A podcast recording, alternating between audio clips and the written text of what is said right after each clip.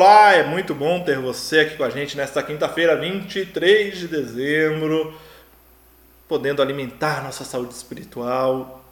Olhando para a palavra de Deus, estamos na reta final do livro de Hebreus, capítulo 13, dos versos 8 a 19, diz assim: Jesus Cristo é o mesmo ontem, hoje e para sempre. Portanto, não se deixem atrair por ensinos novos e estranhos a força de vocês vem da graça de Deus e não de regras sobre alimentos que em nada ajudam aqueles que a seguem.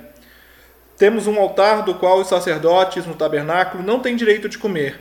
O sumo sacerdote traz o sangue dos animais para o lugar santo como sacrifício pelo pecado, enquanto o corpo dos animais é queimado fora do acampamento. Da mesma forma, Jesus sofreu fora das portas da cidade para santificar seu povo mediante seu próprio sangue. Portanto, Vamos até ele para fora do acampamento e soframos a mesma desonra que ele sofreu. Pois não temos neste mundo uma cidade permanente, aguardamos a cidade por vir. Assim, por meio de Jesus, ofereçamos um sacrifício constante de louvor a Deus, o fruto dos lábios que proclamam seu nome. E não se esqueçam de fazer o bem de repartir o que têm com os necessitados, pois esses são os sacrifícios que agradam a Deus.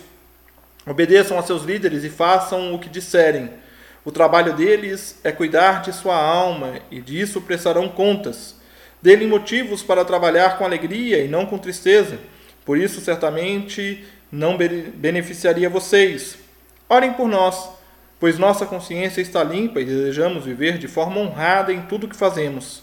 Orem especialmente para que eu volte e possa vê-los em breve. Jesus Cristo é o mesmo ontem, hoje e sempre.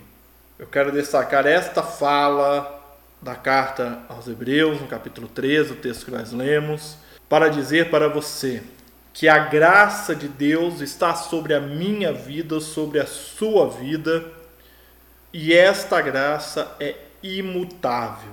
Ao longo da história do cristianismo, a igreja cometeu e comete o terrível pecado o terrível pecado de criar regras para ser cristão.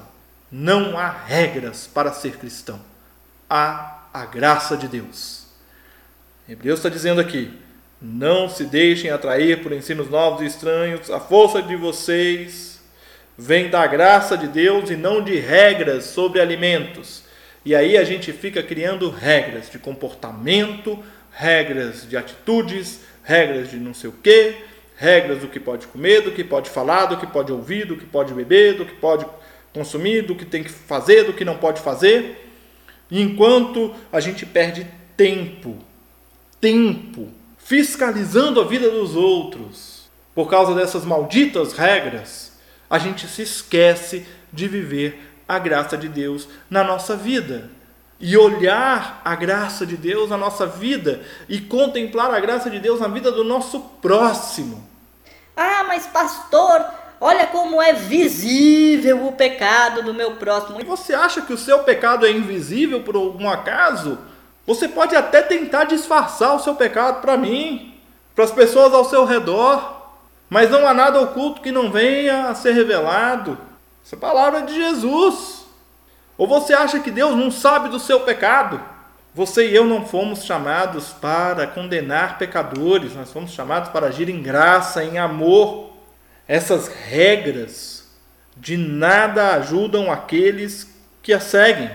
Muito pelo contrário, aí eu vou voltar lá em Hebreus 12 para dizer que essas regras, diz aqui Hebreus 12, são todo o peso que nos tornam vagarosos e é equiparado ao pecado que nos atrapalha. Nós ficamos confiando nessas regras, achando que se a gente cumprir aquelas listinhas de regras, nós vamos para o céu, nós somos pessoas tão boas. Ô oh, pastor, ele é tão bom, ela é tão boa, não merece esse sofrimento que está passando. Como se a nossa bondade garantisse salvação, garantisse não enfrentar sofrimentos. Não, nós não nos movemos por estes valores meritocráticos, nós nos movemos pela graça. É na graça de Deus. Ora, nós não estamos aqui firmados num rito religioso de causa e consequência, nós estamos aqui firmados na graça de Deus. E a graça de Deus é para todos. Você pode não gostar disso. Você pode não concordar com isso. Você pode achar que tem gente que merece a graça de Deus e gente que não merece a graça de Deus. Ora, pede perdão para Deus aí, porque você está se colocando no lugar de Deus, dizendo quem pode ou não ser salvo.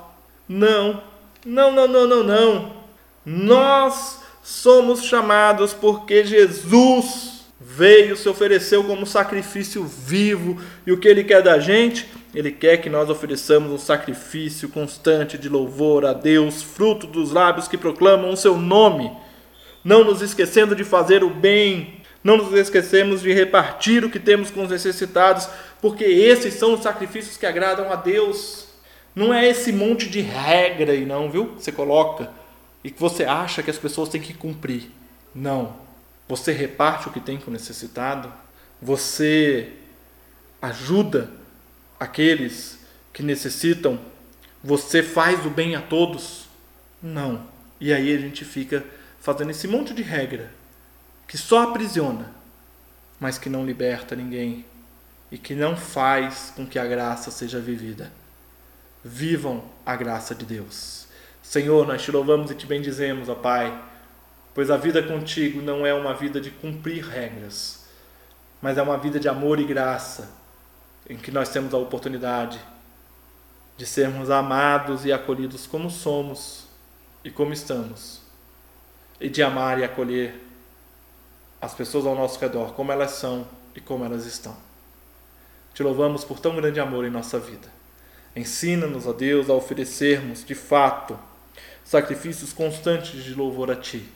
Que, ó Deus, seja fruto dos nossos lábios, lábios que confessam, que proclamam o Teu nome, que não tem vergonha de dizer que somos Teus filhos, chamados para viver a Tua vontade.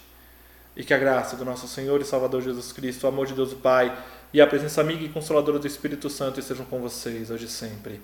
Amém e amém. E nós seguimos juntos abolindo as listas de regras e aprendendo com Jesus a leveza de viver. Um grande abraço.